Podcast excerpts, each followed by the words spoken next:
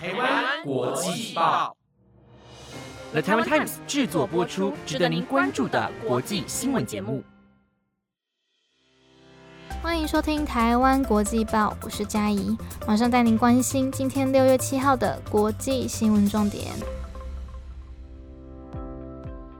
大家晚安。最近一直在下雨，所以感觉心情也变得懒洋洋了一点，不太想动。不知道你们有没有跟我一样的感觉嘞？像是很多人不是会觉得雨天就会变得比较忧郁吗？那我自己的感觉是，如果没有要出去玩的话，我是不会太排斥下雨的，只要不要连续下太多天就 OK。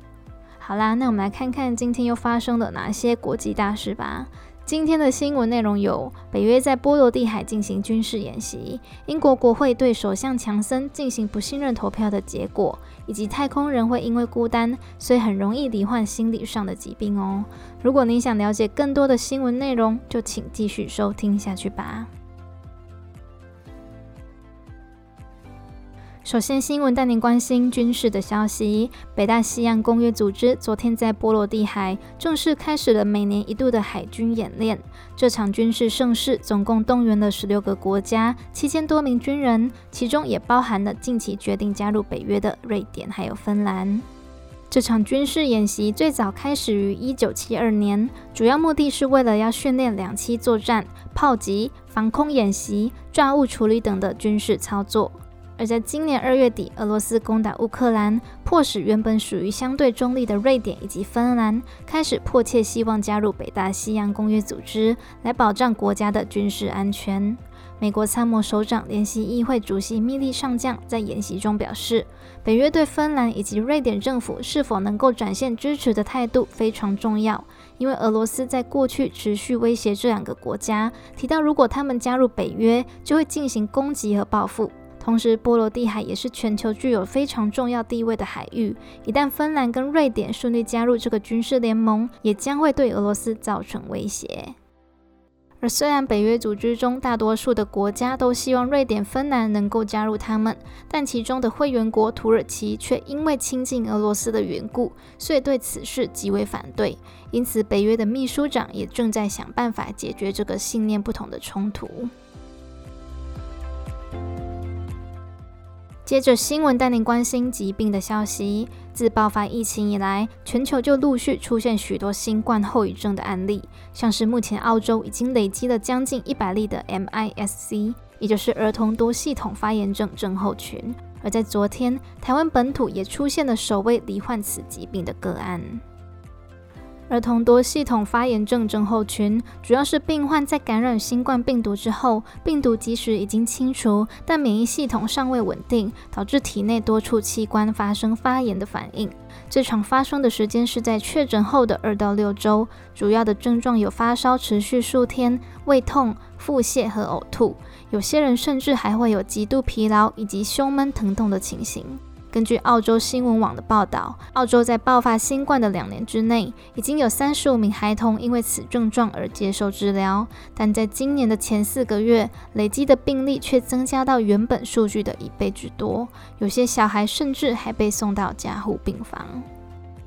墨尔本皇家儿童医院新冠临床主任托西夫表示，这种后遗症非常罕见。同时，也是孩童确诊新冠后最严重的并发症状，所以提醒大众们，尽管在新冠痊愈后，也不可松懈，要多留意家中孩童的身体迹象，并且在发现异状后，要尽早接受治疗，才能将风险降至最低。下则新闻带您关心政治的消息。英国国会在昨天举行了对首相强森的不信任投票，最终以两百一十一张信任票赢了一百四十八张不信任票，惊险挺过了这次遭政党逼迫下台的危机。会引发这次的政治危机，是因为英国首相强森先前被爆料封城的那段时间中，他在首相官邸举办了多场派对，被称为“派对门事件”。而这件丑闻随着调查的展开，也逐渐发酵，情况逐渐变得不可收拾，最终演变为一场不信任投票。而如今，强森虽然已经挺过了危机，但在这次一百四十八张不信任投票中，可以发现他仅获得党内百分之五十九的成员支持，显示他的政治势力已经遭到严重的打击，且领导能力也受到外界的质疑。尽管强森逃过了被逼下台的危机，但还是得面对国会在四月时对他开启的误导国会调查。且根据大臣守则，如果派对门相关事件真的被证实为误导国会，强森依旧得辞去首相职位。另外，虽然根据目前的政党规则，在一年之内不能再发起不信任投票，但是保守党其实是有权利更变规定。或许在未来又会再对强森提出质疑，一切都要看他如何在这段期间中赢得选民的信任，以及修补党内的破碎了。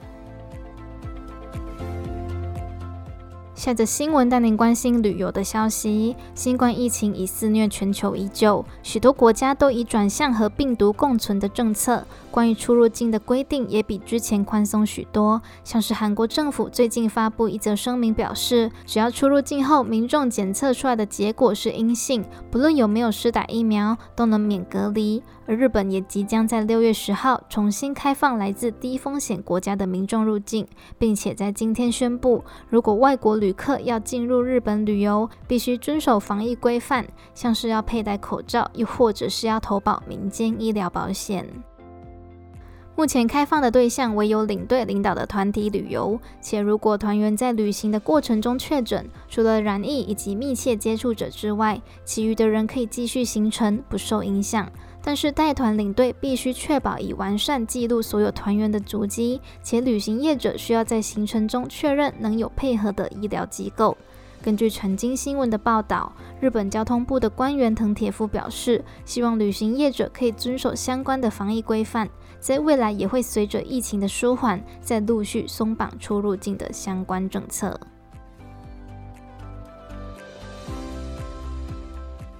最后，新闻带您关心一则最新的研究：人类对太空的探索还有渴望，是促进科技进步的动力之一。能在火星殖民就是其中一个目标。而尽管太空长时间旅行的技术已经达成了，但是被派遣到外研究的太空员却可能因为无法负荷长时间的太空旅行而出现身心上的疾病。一趟来回火星的飞行需要花费十四个月。整个太空任务探索时程至少要三年。在经过科学家们的调查之后，发现除了微重力会影响到太空人的生理健康，因为长期的孤单也会造成人心理上的疾病。像是有一项针对在南极研究站的调查发现，那些曾经在南极待了九个月的科学家会出现精神压力以及正面情绪下降的问题，甚至当他们准备要回家时，也没有改善的症状。研究人员提到，太空跟南北极都属于禁闭、孤单、单调以及和家人朋友长期分离的环境，所以人们久待之后会产生精神衰弱，甚至是无法辨认出他人的情绪，同时也会影响到团队合作的太空任务。因此，科学家建议，如果要消除太空人的孤立感，可以增加他们与地球的联系，比如看电影或者是享受娱乐。同时，种植农作物以及照顾绿色植物，也会让人感到满足，有助于提升正面的情绪。